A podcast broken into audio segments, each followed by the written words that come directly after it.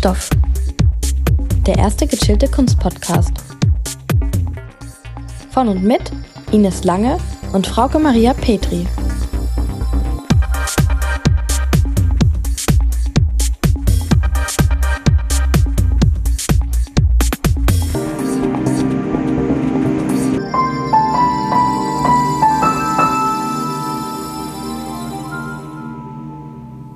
Hallo alle zusammen und jetzt um Ines Teil zu ergänzen und herzlich willkommen zu einer neuen Folge von Kunststoff. Ines ist nämlich heute leider nicht anwesend, aber dafür haben wir eine Vertretung, nämlich die Astrid, meine Mama. Hallo. Ich bin ja gerade in Leipzig und die besucht mich und wir hängen jetzt gerade in der Wohnung von meiner Schwester ab und es hallt ein bisschen. Das war auch das Problem in der letzten Folge. Ich entschuldige mich dafür, dass ich euch permanent angeschrien habe. Das war auch ein bisschen der Skype-Kommunikation geschuldet, über die man sich selbst ja immer schlechter hört oder meint schlechter zu hören. Auch haben wir da so einen kleinen Teil reingeschnitten. Falls ihr euch aus der Story rausgeschmissen habt, tut es mir leid, es war auffällig, aber mir wichtig, dass der Teil ergänzt wurde. Wenn ihr es nicht gemerkt habt, umso besser. Ja, und heute geht es um Yoko Ono. Mama hat dir die Künstlerin schon mal was gesagt? Ja gut, die Yoko Ono natürlich, die kenne ich schon. Allerdings nicht als Künstlerin, sondern Yoko Ono war eigentlich immer ganz klar die Frau von John Lennon. Klar, die Fotos von den beiden demonstrierend im Bett in Amsterdam Mhm. im Hotel. Ich meine, das ging ja damals und noch heute noch immer 50 Jahre später wieder als Jubiläum um die Welt. Als Künstlerin selber habe ich sie aber nicht wirklich wahrgenommen, sondern wie gesagt, für mich war das immer klar, das war Frau von John Lennon. Ja, dazu dann direkt jetzt mal, wer ist sie, was hat sie gemacht, was macht sie zur Künstlerin? Yoko Ono wurde 1933 in Tokio, also in Japan, geboren.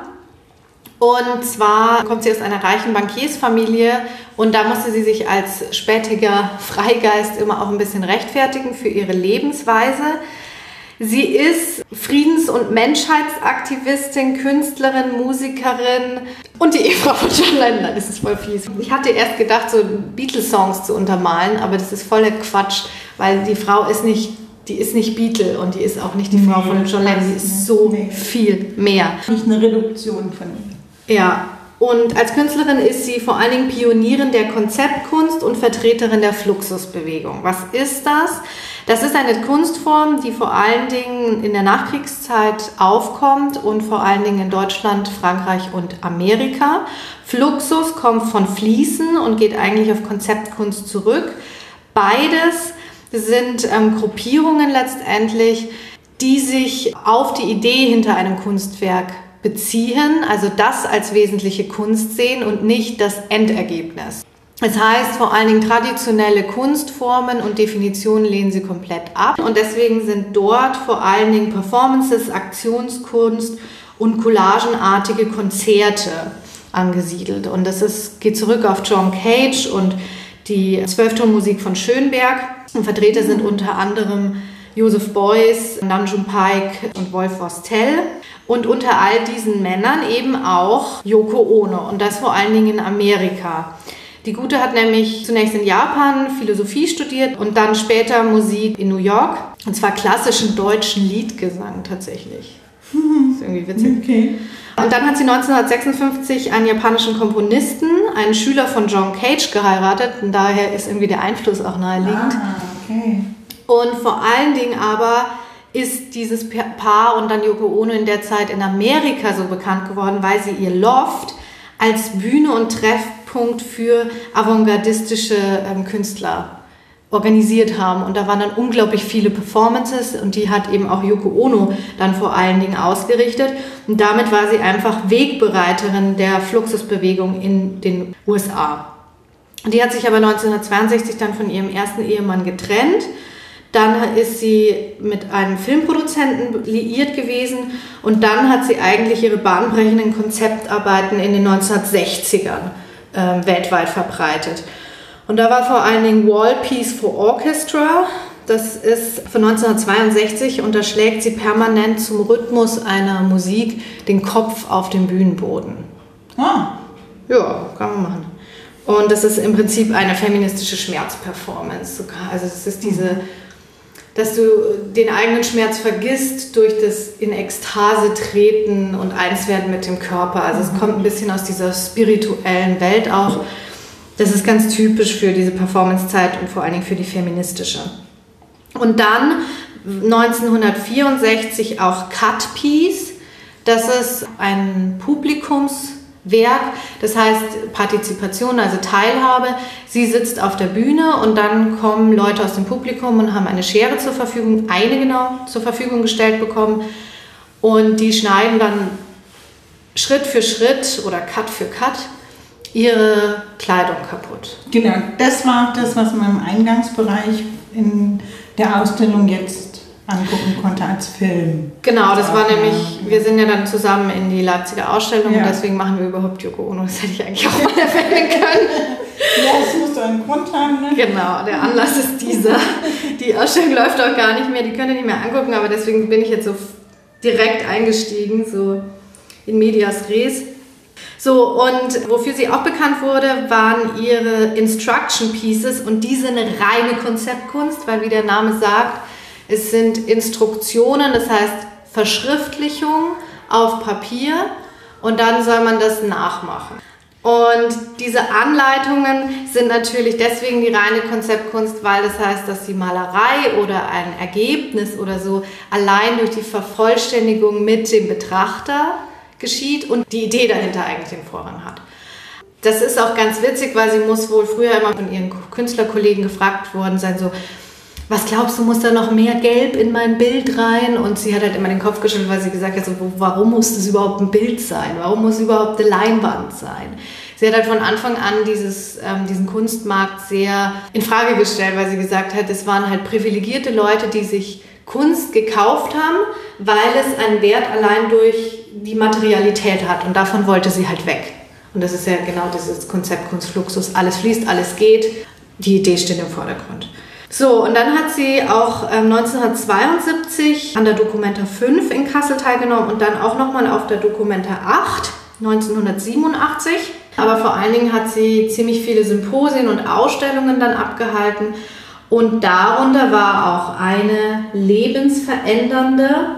Das ist dann 1966 in London, wo sie John Lennon kennenlernt, der ihre Ausstellung betritt und dann verlieben die sich ineinander und dann trennen sie sich beide von ihren jeweiligen Ehepartnern und damit geht Yoko Ono die dritte und lebensveränderndste Ehe ein, 1969 auf Gibraltar und dann verbringen die beiden ihre Flitterwochen im Bett, allerdings in Amsterdam, umringt von Journalisten und als Demonstration für den Weltfrieden. Und das ist genau das, was du meinst, dieses Bild, was jetzt noch bekannt ist. Das nennen die Bed-In. Es soll ein Happening sein im Sinne der Kunst. Was sie aber selber sagt, ist, sie, hat, sie haben beide gedacht, dass die Welt das verändert und sie haben auch wirklich geglaubt, beide, dass durch dieses Happening der Frieden kommen wird. Mhm. Also die waren echt überzeugt davon. Ja, die waren wirklich davon überzeugt. Aber ich meine, was gibt es für eine schönere Demonstration, als wenn man im Hotelbett liegt und die Journalisten entsprechend für sich einbestellt? Aber das ist vielleicht ganz interessant, das Hotel, in dem das stattgefunden Hilton hat. war das Hilton. Ja, das hat jetzt ein entsprechendes Zimmer eingerichtet und man kann das sich dann auch entsprechend anschauen. Wahrscheinlich sogar mieten. Ja, wahrscheinlich für gefundene Preise, ey. Ja, ist klar, das Hotel nutzt das als Marketing, aber ich glaube, da stand natürlich der, der dieser die Messe. Aber du hast recht, es ist natürlich sehr bequem, vom Bett aus zu demonstrieren. Ist aber auch natürlich pazifistisch. Also irgendwie passt es halt für eine Ja, und Kies ist es auch. Also von ja. daher ist schon passend. Ja, genau. Ja. Und die haben das auch nochmal in Montreal im Queen Elizabeth Hotel gemacht. Oh. Nochmal ein Bed-In. Oh. Und das Ganze muss man wissen, Weltfrieden deswegen, weil zu der Zeit halt der Vietnamkrieg war. Und ja, der war ja schon wirklich Weltfriedensdimension. So, und dann ist total witzig, Yoko Ono und John Lennon gründen eine eigene Band und die heißt Plastic Ono Band. Und das ist halt jetzt im Gegensatz zu der Popmusik, die die Beatles gemacht haben, ist das halt jetzt Rock und experimentale Klänge, die collagenartig funktionieren mit einem ja, sehr markanten Gesang von Yoko Ono. Also Yoko Ono ist heute noch als Musikerin aktiv und ich habe mir mal auf Spotify die Playlist angehört und ich muss sagen, es ist sehr experimentell. Am Anfang denkst du, sie feiert sich selbst, weil sie permanent irgendwie Orgasmen hat. Also es klingt nicht anders. Aber das Ding ist, wenn du dich mal konzentrierst auf irgendwas anderes und nicht diese Klänge, dann ist es unglaublich meditativ. Du kannst da voll dich einschwingen, weil es sind halt so buddhistische Klänge, wie man sie auch ein bisschen beim Yoga hören würde, mit so auch Instrumenten und Trommeln. Mhm. Und irgendwie ist das echt entspannt. Also irgendwie fand ich es auch cool. Und das Witzige ist aber, dass in dieser Plastic Ono Band am Anfang auch Eric Clapton und Klaus Wörmann dabei waren. Echt? Ja.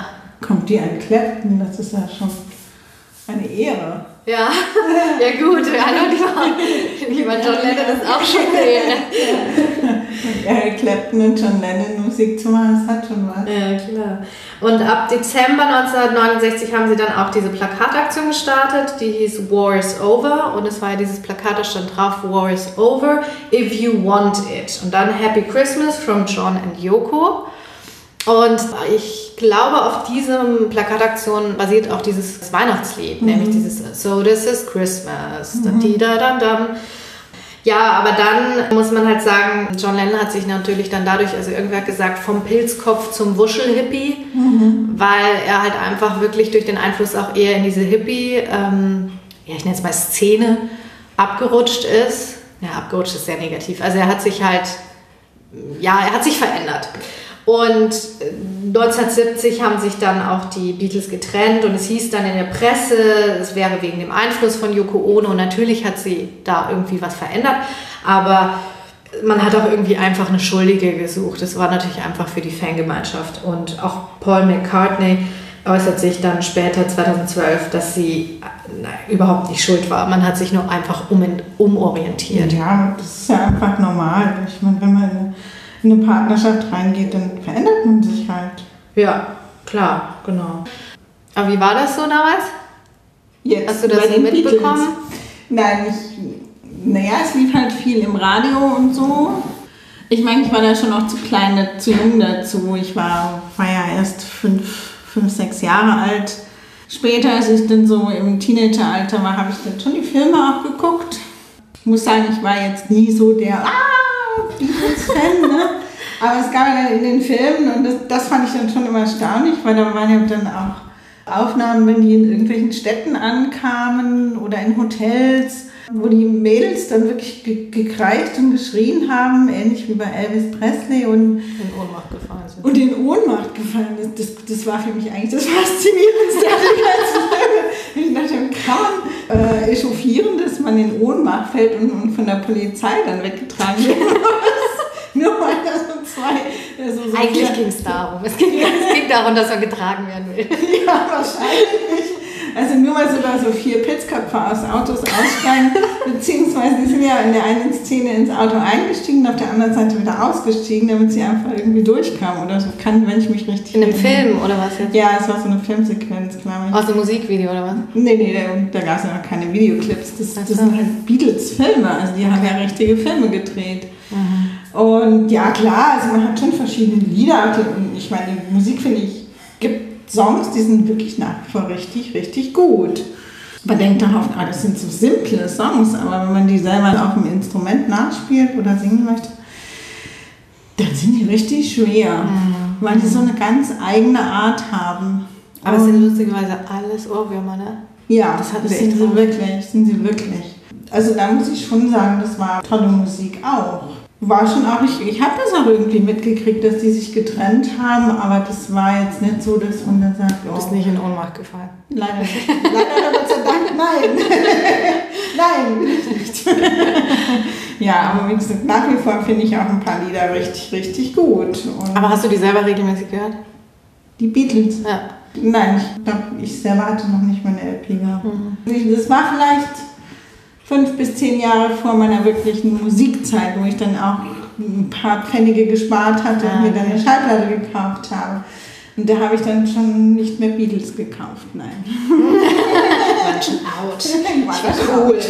Ja, Next Generation. ja, ähm, ja äh, ich habe da nochmal recherchiert und Yoko Ono und John Lennon haben dann mehrere Alben rausgebracht zusammen mit dieser Band, dann Fluxusprojekte gehabt, dann Ausstellungen. Dann kam 1970 eine Primärtherapie von Arthur Janov dazu. Was heißt das? Ja, das weiß, glaube ich, der Gute selbst nicht. Es ist eine Therapieform, die in der Wissenschaft hinten und vorne nicht anerkannt ist, wo du hingehst, um deine schmerzhaften frühkindlichen Erfahrungen wieder zu erleben, um sie zu vergessen. Also eine reinigende Form. Mhm. Und ich finde, daran sieht man halt schon, wie spirituell und offen die gegenüber so neuen Formen und Lebensformen und so weiter waren. Mhm. Und das war auch den ihre Ehe. Also wir waren ein Jahr lang ähm, getrennt voneinander und dann aber mit dem Sohn 1975 haben sie ein relativ modernes Leben geführt im Sinne von der Rollenverteilung. Und zwar hat Yoko Ono die rechte Sache von Lennon übernommen, also alle seine Musikrechte ah, gemanagt. Okay. Und er ist Hausmann geworden. Ganz klassisch. Ja, ja. Und das finde ich eigentlich super. Also für 1975. Ja, es ist halt emanzipativ. Ja, ja, ja, super. Und man muss auch sagen, dass Yoko Ono schon sehr feministisch ähm, ist von Anfang an und sie sagt auch, ähm, für sie ist Feminismus nicht, wir schließen die Männer aus der Diskussion aus, sondern wir wollen Gleichstellung. So vom Grundgedanken. Mhm. Also sie haben sich dann für fünf Jahre zurückgezogen und dann haben sie ihr Comeback gefeiert, weil sie gesagt mhm. haben, eigentlich ist unsere Symbiose oder Familiengründung erstmal wichtig, tut uns aber kreativ nicht so gut, meinten mhm. sie. Und das finde ich schon auch, äh, merkt man irgendwie, weil er hat dann die Beatles verlassen, ist eine ganz andere Richtung eingegangen und sie ist zur Musikerin mehr verstärkt geworden, anstatt zur Künstlerin. Mhm. Also klass im, im klassischen Konzept. So, und dann ist aber tatsächlich halt eben 1980 mit Comeback wurde John Lennon dann vor der Haustür ermordet.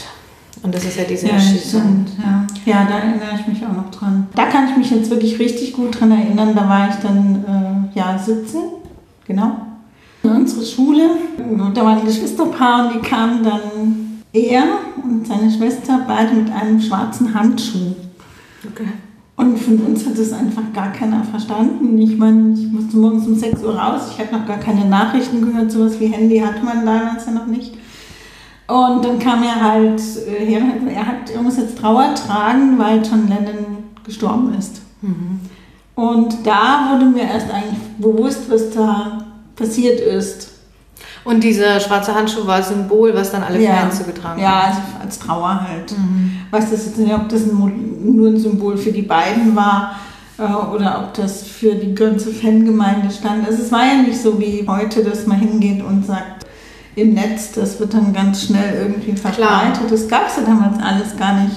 Es war so, also wenn ich jetzt nochmal auf die, gerade auf Liedtexte zurückkomme, entweder du hast sie verstanden, was man aber nicht bei jedem Lied sagen kann. Ja, vor allem war das ja auch auf Englisch alles. Ja, und ich meine, nicht jeder Sänger singt so klar und deutlich, dass du das wortwörtlich verstehst. Und dann musstest du, dann gab es so Hefte, so kleine Vokabelhefte, die sind einmal in der Woche rausgekommen für ein paar Pfennig, 50 Pfennig oder eine Mark.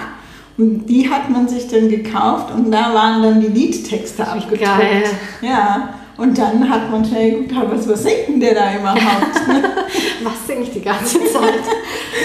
was höre ich da? Ja, klar. Äh, ja, ja, das war damals so. Da hast du ein Taschengeld gespart, für dir so ein Heft zu kaufen. So witzig. Aber wie gesagt, heute machst du zweimal Dip, Dip, Dip und dann hast du die ganze Lyrics in die dir dann zur Verfügung steht auf deinem Handy oder Tablet oder was auch immer. Aber ja. genau. Ja, aber ich denke, so wie dieses Ereignis, ähm, also er wurde ja vor seiner eigenen Haustür ähm, in der Nähe vom Central Park in der gemeinsamen Wohnung mit Yoko Ono, die haben gerade noch irgendwie ein Fotoshooting gehabt. Ja, die sind wirklich aus der Haustür raus und er ist direkt vor der Haustür erschossen. Also ja. die Szene ging ja dann, die ging dann schon wirklich durch die Nachrichten auch durch. Klar so, so unverständlich. Einfach ja. auch diese Warum. Und ja. ich würde ich fragen, warum? Immer das Warum dann. Ja. ja.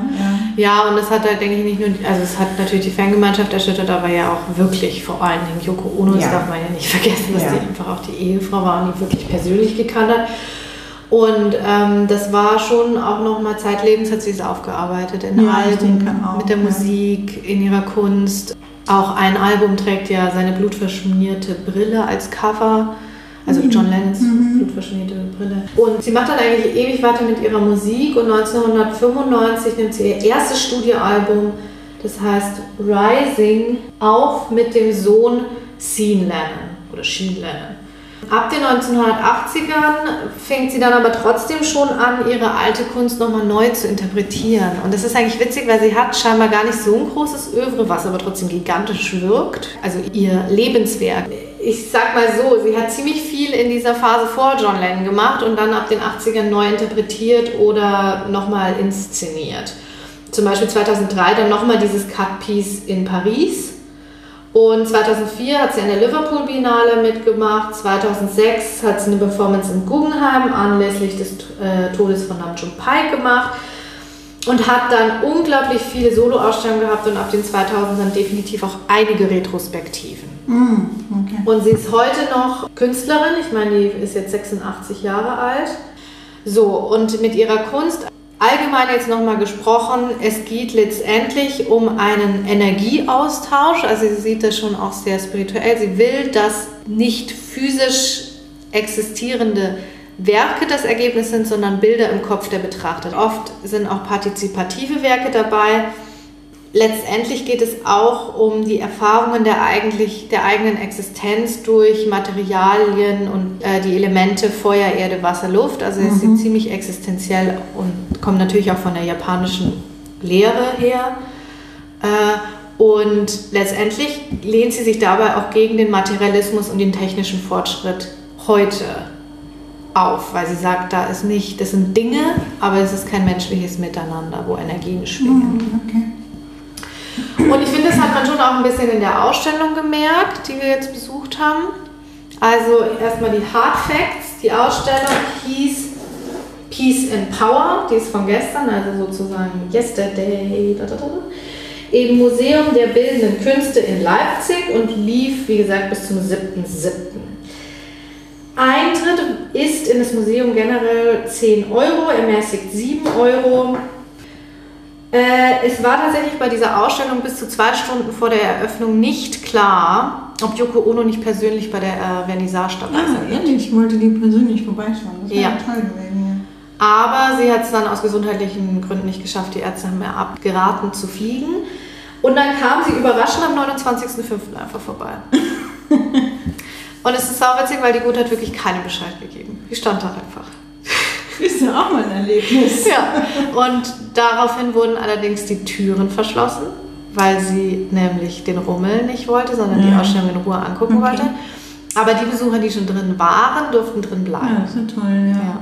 So, und das ist die bisher umfangreichste Ausstellung über Yoko Ono Ach, in? Deutschland. Und insgesamt zu sehen waren 71 Arbeiten, was ich nicht gedacht hätte, ehrlich gesagt. Ja, auf jeden Fall sind es 3700 Quadratmeter Fläche. Und zu sehen waren Installationen, Filme, Performances, aber keine Live-Aufführungen. Das muss man wirklich betonen. Das waren auch Videos davon. Aber vor allen Dingen auch selten ge- gezeigte Zeichnungen, wobei wir die nicht toll fanden. Ne? Nee, da kam jetzt nicht so. Das, das war jetzt nicht der springende Funke. Nee. Ich muss sagen, insgesamt passt es, dass es so viele Genres waren, weil sie will ja genau damit auflösen. Ne? Und sie, also sie will ja experimentieren mit Ja, verschiedenen Gattungen. Und was ich aber schon fand, dass bei eigentlich allen Werken überwogen hat, war Konzept. Ja. Also man kam erstmal rein in das Museum und musste in den dritten Stockwerk, was wir nur kommuniziert bekommen haben, indem wir jemanden persönlich angesprochen haben. Ja. Das war schlecht. Und dann waren wir im dritten Stockwerk und dann kommt man erstmal auf ein riesen Sargfeld zu. Ja, also wir sind mit dem Aufzug gefahren. Wir waren etwas faul, aber es war sehr heiß heute. und dann geht die Aufzugtür auf und dann steht man wirklich vor dem für uns ersten Raum mit 100 Kinder- und Erwachsenensärgen aus Holz, schlichtem Holz, gewünscht von ihr. Und aus jedem Sarg ist dann oben, wo eigentlich dieses Gesichtsfeld ausgeschnitten ist, ist dann ein Orangen- oder Zitronenbaum gepflanzt. Ja, und im Hintergrund hört man so Naturgeräusche Ja. Vögel und so. Ja. Und das Werk heißt Exit und ist ursprünglich von 1997. Mhm. Dich hat es betroffen gemacht, ja, ne? mich hat es sehr betroffen gemacht, ja. Das war auch, ist auch eines der Werke, die mich am stärksten, finde ich, jetzt beeindruckt haben. Ja, also mich hat es auch beeindruckt. Ich finde, es wirkt auch unglaublich toll. Aber ich fand es nicht so betrübend. Ich habe da irgendwie so gedacht, ja stimmt, man stirbt, aber es wächst irgendwie was weiter, was mit diesem Baum. Und ich finde auch so Baum des Lebens oder Stammbaum, das passt irgendwie. Da- Und der trägt ja wieder Früchte, also geht es ja, Ja. weiter. Für mich war das eher so ein Hoffnungsbild. Beides, weil auf der einen Seite das Vergangene, das Weggehen und auf der anderen Seite es wächst wie immer wieder was Neues nach. Vielleicht das Betroffene auch einfach in dem Altersunterschied. Ja. Ja. Ja. Ja, aber daran haben wir sofort gemerkt, die Ausstellung ist auf jeden Fall nicht chronologisch aufgebaut. Das war wirklich eine Retrospektive, ein Werküberblick und ich fand, es war eher in Werkgruppen organisiert. Du hattest so die Videoart Ja, in einem richtig. Raum, die Konzeptkunst in einem Raum. Und es war relativ wenig pro Raum, was ich voll angenehm fand. Also an Werkübersichten. Da ihr jetzt die Ausstellung nicht mehr besuchen könnt, also mit einem Wort, die war nicht so doll kuratiert. also man hat kein so richtiges Konzept dahinter erkannt, es war ein Überblick und was ich auch fand, waren die Wandtexte waren sch sch schlecht. Das stimmt, die, also die Wandtexte waren wirklich ein bisschen mager. Ja. Es war halt das Werk und dann in drei Sätzen erklärt, Ja. aber es war jetzt nicht so, dieses Werk stellte sie das erste Mal da und da aus. Nee, also, das war alles der geografische Bezug hat mir komplett gefehlt. Gar nicht, gar nicht. Ja, ich glaube, man musste sich darauf einlassen. Was ich auch glaube, was so ein bisschen ihr Anliegen ist, einfach nur zum Denken anregen. Und das andere muss dann einfach wirken lassen. Diese Seite, die sie anschlägt mit ihren Kunstwerken, das wirkt ja auch bei jedem anders. also das stimmt. jeder. Das ist dieses Bild im Kopf, das bei jedem unterschiedlich entsteht. Ja, sie gibt nur einen Impuls und jeder nimmt es dann in seiner Art und Weise auf. Ja. Und ich denke, das ist das Wesentliche. Und deswegen waren vielleicht auch die Wandtexte genug, weil du Ja. sonst natürlich eine Richtung vorgibst. Ja, also dann hätte man dich schon in irgendwelche Richtungen, ich sag jetzt mal, manipuliert oder man hätte dich zu irgendwo hingeschoben, was du vielleicht gar nicht in dem Moment gedacht hättest Ja. oder hattest. Ja, es hat so Zweischneidigkeiten, ne? Ja, also was wir zum Beispiel Ja. auch hatten, also nur damit ihr euch so ein Bild vor Augen führen könnt, es waren halt zum Beispiel einfach nur Wasserflaschen aufgereiht Ja, mit ja. Namen von berühmten Personen. Und das heißt Water Event und ist ursprünglich von 1971, wurde aber jetzt nochmal an den Ort verlegt. Und es waren identisch aussehende Flaschen mit identischen Aufklebern, identisch hoch gefüllt, ne? Die waren nicht unterschiedlich. Nee, nee, nee. Und der Text hieß halt nur so, ein Großteil des Menschen besteht aus Wasser und die Flaschen sind mit, gelabelt mit berühmten Personen. Nun ja, vorausgehend, das muss man ja auch sehen, ist ein Gedicht von ihr. Ja, stimmt. Und dieses Gedicht beschreibt der Mensch, der Körper als Gefäß für das Wasser. Aber die waren nicht von der gleichen Zeit, ne? Ich glaube, das Nein. Gedicht bestimmt vorher. Genau, das Gedicht vorher. Also die Gefäße war für mich irgendwo ein Fake, weil die sind, die Gefäße als solche sind mit Leipziger Wasser abgefüllt. Das haben wir dank einem Wärter dann Ja, erfahren. einen sehr auskunftsfreudigen Wärter, der hat uns da alles erzählt. Kommunikativ. Und äh, letztendlich- stets kommunikativ. Naja, aber es, auch die Labels sind eigentlich, die Namen hat der Kurator oder, oder Leipzig, das Museum rausgewählt, was da für Namen stehen. Und also das ist dann für mich, das hat für mich keine Ja, Aussage. und ich verstehe es nicht so ganz, weil in der Zeitung steht, also ich habe da in der Kunstart gelesen, dass sie deutsche Künstler gebeten hat, diese Gefäße zu spenden. Ah, Also ich schätze dann eher finanziell, weil die sehen ja alle gleich aus. Ja, aber ich weiß das sind Apotheke, weiße Apothekergläser, die kosten 5, 6 Euro das Glas. Ja, und von die 300 Bewerbungen wurden dann Ja, zehn. 93 ausgewählt. Und ich verstehe, ich verstehe, ich verstehe dann das Gesamtkonzept Nein, nicht also so das, vor allem, das hat ja mit der eigentlichen Künstlerin nicht mal wirklich was zu tun. Nee, und es Nur ist halt Idee. wirklich eine Mogelpackung, weil ich habe mich so gefragt, okay, kommt dann wenigstens, wenn das Gefäß nicht aus dem jeweiligen Ort kommt, ist es dann wenigstens das Wasser, was von der Spüle von Louise Bourgeois oder John Cage oder so aufgefüllt Ja. wurde. Aber als dann Vincent van Gogh da stand, dachte ich mir, Das Wasser war schon sehr alt. vielleicht eher nicht. Das nicht grün. Nein, aber, aber ich glaube, das war jetzt ein Punkt, wo man sagen muss, ja, da sind wir etwas abgeschweift. Aber das, das glaube ich, das darf man jetzt nicht nur die gesamte ausstellen unter dem Aspekt, sondern sie hat wirklich tolle Sachen auch dabei. Und im Nachhinein, finde ich, wirkt es doch zum das Nachdenken ist witzig, an. dass der Impuls wirklich im Nachhinein stark wirkt. Ja, und das ist eigentlich das Beeindruckende. Ja.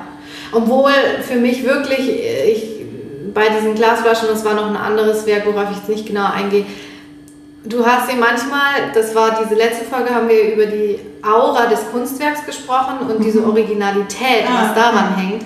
Und ich muss sagen, das ging mir manchmal dabei verloren, weil es halt eben nur noch die Idee und das Konzept Ja. ist, was das Original sein sollte. Aber ich habe mich tendenziell ein bisschen auf die Schippe genommen Ja, gefühlt, das- weil ich mir dachte so, okay, das ist jetzt Sand aus dem Baumarkt, sorry, kann jeder. Ja, also das sehe ich auch so und das ging mir mit den Flaschen komplett so. Also da habe ich dann noch irgendwann gesagt, okay, das, also das interessiert mich jetzt auch nicht mehr. Das wird, hat kein Kunstwerk in dem Sinne mehr. Ja, und dann frage ich mich halt, dass ob gerade bei so einer Retrospektive, wo so Werke neu geschaffen werden, unter anderen Umständen, ob dann die Konzeptkunst nicht auch einen Vergänglichkeitscharakter hat. Und das war auch mein Problem mit den Performances, dass Ja. ich mir Videos von Reenactments, also Neuinszenierungen angucken musste und dann nicht die Darsteller vor Ort hatte, die mir das nochmal aufgeführt haben. Ja, also da muss man sich fragen, ob das manchmal gut ist dann. Ja, ob die Ja. Kunst nicht auch ihre Zeit hatte. Ja. Aber Ja. zwei Werke waren ja wirklich vom Vorort und die haben uns sehr berührt. Und es war einmal diese sehr partizipative Form, wo du auf Handzettel Botschaften an deine Mutter Ja, schreiben echt toll. konntest. Und das fand ich schon bewegend. Ja. Und, und das war beeindruckend, es war eine Riesenwand und die war wirklich voll. Ja. Die Zettel waren so Pergamentpapier, so durchsichtiges. Pauspapier. Ja, Pausenbrotpapier. Ja, aber früher hatten wir das so zum Abpausen, der Diddle. Achso, ja genau, das ist so solches Papier, richtig. Und dann wurden die aber mit bunten Klebestreifen geklebt. Und das hat das Ganze dann irgendwie wieder total farbig gemacht. Ja, und die Botschaften waren unglaublich Ja, die, schön. die hat man, man hat es wirklich dahingestellt und hat die einzelnen Sachen gelesen. Ja. Das ist eigentlich beeindruckend und fesselnd, wie Leute oder wie die Kinder an ihre Mutter hängen. Ja. ja. Ja, das Ja, ist schon hängen. toll. Noch eine andere Arbeit war Arising. Da sammelte Yoko ohne Zeugnisse von Frauen, die selbst tagtäglich Gewalt erfahren haben. Und da wurde das Ganze jetzt auch nochmal lokal neu inszeniert mit 70 Betroffenen aus Leipzig. Also 70 Frauen, die da geschrieben haben. Und da stand man auch eine Weile und es hat Ja. natürlich auch emotional und Ja, gedanklich sehr ja, ins Schwarze getroffen, sage ich mal. Mm, Was für mich vom Konzept gar nicht aufging, war äh, ein ganzer Raum, der mit Tapete zugehangen war von verschiedenen Karten. Ah, ja. Das Werk heißt Imagine Map Piece und man sollte mit einem Stempel dann Imagine Peace draufdrucken. Mhm. Und ich muss sagen, an sich finde ich das ganz toll, nur das waren Karten von Orten, wo fast immer Friede ist. Auch viele Stadtkarten. Ja, es war ein bisschen eigenwillig von der Kartenauswahl. Und ich muss sagen, wenn man sagt, wir wollen auch ein Miteinander, dann muss es natürlich überall Ja, Frieden sein. ja. Aber gerade dass der Ursprungsgedanke mit ihrer Peace-Bewegung ja auch auf dem Vietnamkrieg fußt und wir im Moment noch genügend heiße Pole auf der Weltkarte haben, wo gerade Krieg herrscht, muss ich sagen, ähm, war das für mich irgendwie in einem Endkonzept ein bisschen lasch. Also es hätte äh, Ja, aber auch, ich meine, ja, der Wille zählt. Aber das, das hat mich nicht so gestört jetzt. Also, da beginnt wieder dieser Punkt der, der, der, der Neuinszenierung. mm, und der Originalitätscharakter oder die, das zu Ende denken der Botschaft eines Kunstwerks. Wenn ich schon nur auf die Idee und die Botschaft ankommen lasse. ja, ja, das ist dann Ende geführt. Ja, also ich, bei mir ist ein Bild im Kopf an Botschaft Ja. entstanden, aber es ist eine Flimmersache. Ja, ja, das ist richtig. Aber im Großen und Ganzen war man als, auch als Besucher sehr eingebunden, fand ich. Es waren schon viele Sachen, wo man auch was tun konnte, wenn man wollte. Ja. Also jeder da seinen Zettel schreiben oder man konnte auch Geschirr wieder zusammenkleben. Auch hier wieder diese Botschaft des Flickens, Reparierens und Miteinander. Naja, also da ist schon einiges gewesen. Ich muss auch sagen, vielleicht war es kuratorisch gar nicht so dumm, weil ich finde, sie arbeitet mit unglaublich wenigen Mitteln, aber die Botschaft ist unglaublich groß. Also sehr reduziert aufs Notwendigste und das muss man aber auch erstmal können. Ja, das muss man wirklich können. Was mich sehr angesprochen hat, war die schwarze, sehr feine Schrift von ihr. Mhm. Mit einem Füllfeder oder sowas war. Aber sehr fein, sehr zarte Linie und nicht geschnörkelt, sondern, sondern so fließend. Ja. Und sehr ansprechend. Ne? Und das, glaube ich, ist auch wirklich viel Charakter. Sie ist sehr zart, auf ihre mhm. Stimme, auf den Tonbändern mhm. und in der Musik, aber mit wenig Mitteln viel erreicht. Mhm. Und ich habe dann noch ein Interview von äh, 2018 gelesen in New York und sie ist auch Sammlerin und sammelt viel Kunst. Ihre eigene Kunst hält sie über im Keller. Also sie feiert sich auch selbst gar nicht, ist sehr bescheiden. Und John Lennon muss auch mal noch irgendwann zu Lebzeiten gesagt, sie wäre die berühmteste unbekannte Künstlerin der mhm. Welt. Mhm. Und das trifft es, finde ich, so ein bisschen, weil man kennt sie als die Frau von John Lennon, wie du auch am Anfang mhm. gesagt hast. Aber sie ist so viel mehr und die ja, Frau hat es echt ja. drauf. Und ich finde eigentlich, dass sie in den letzten Jahren so viele Retrospektiven zu ihr gemacht haben, ist nicht so erstaunlich, weil ich finde, die war unglaublich avantgardistisch unterwegs, hat viele Botschaften getragen, die jetzt aktuelle Themen sind. Ja, das sind wirklich aktuelle Themen. Wie Feminismus und Spiritualität und ihre Musik ist Yoga, was im Moment der Hype schlechthin mhm. ist. Richtig. Wow, Respekt. Ja, ich muss auch sagen, Chapeau. Wie gesagt, ich hatte sie immer unter der Rubrik Frau, Ehefrau John Lennon abgespeichert. Und, und das muss man einfach sagen, das ist das Tolle durch diese Ausstellung, Sie steht jetzt als eine Person vor mir, die für eine Zeit auch mit Janelle verheiratet war, aber ansonsten ist sie Yoko Ono als Künstlerin.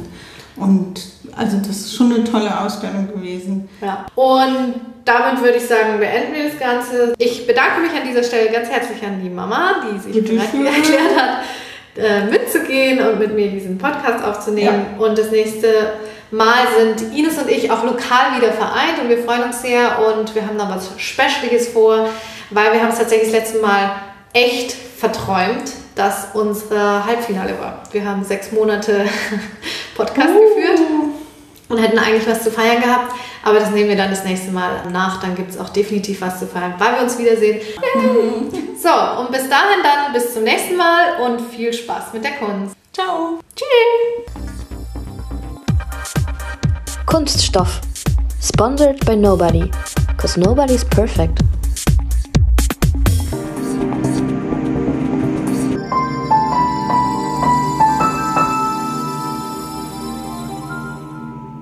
Ähm, Yoko Ono wird 1933 in Tokio, also in Japan, geboren, in eine reiche Bankiersfamilie. Und da musste sie sich wohl später auch ziemlich äh, gegen den Traditionalismus auf, ähm, Not Sorry. your Sorry. Ernst. Die alten, die alten Frauen und ihre Handys. Erstmal Handy anlassen. Hast ja, du das lautlos? Ton ist jetzt weg. Ja. Gut, danke. Also.